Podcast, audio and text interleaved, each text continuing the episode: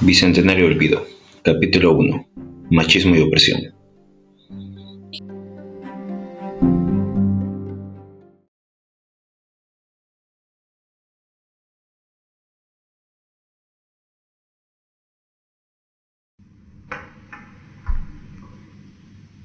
Ve lo que has hecho de mí, la santa más pobre del museo,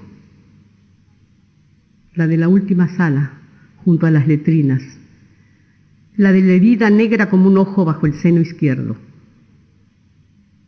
Ve lo que has hecho de mí, la madre que devora a sus crías, la que se traga sus lágrimas y engorda,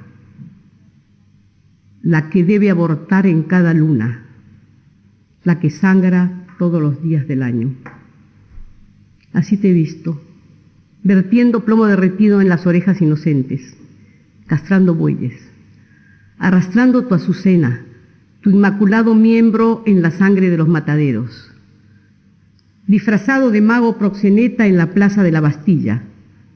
Jules te llamabas ese día y tus besos serían a fósforo y cebolla. De general en Bolivia, de tanquista en Vietnam, de eunuco en la puerta de los burdeles de la Plaza México. Formidable pelele frente al tablero de control, gran chef de la desgracia, revolviendo catástrofes, catástrofes en la inmensa marmita celeste. ¿Ve lo que has hecho de mí? Aquí estoy por tu mano en esta ineludible cámara de tortura guiándome con sangre y con gemidos, ciega por obra y gracia de tu divina baba. Mira mi piel de santa, envejecida al paso de tu aliento. Mira el tambor estéril de mi vientre que solo conoce el ritmo de angustia, el golpe sordo de tu vientre que hace silbar al prisionero, al feto, a la mentira. Escucha las trompetas de tu reino Noé naufraga cada mañana. Todo mar es terrible, todo sol es de hielo, todo cielo es de piedra. ¿Qué más quieres de mí?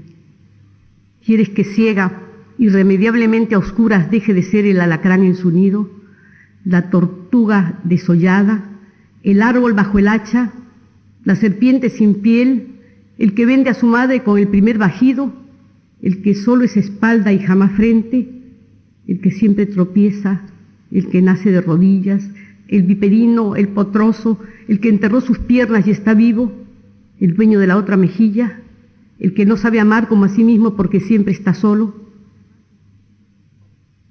Ve lo que has hecho de mí, predestinado estiércol, cieno de ojos vaciados. Tu imagen en el espejo de la feria me habla de una terrible semejanza.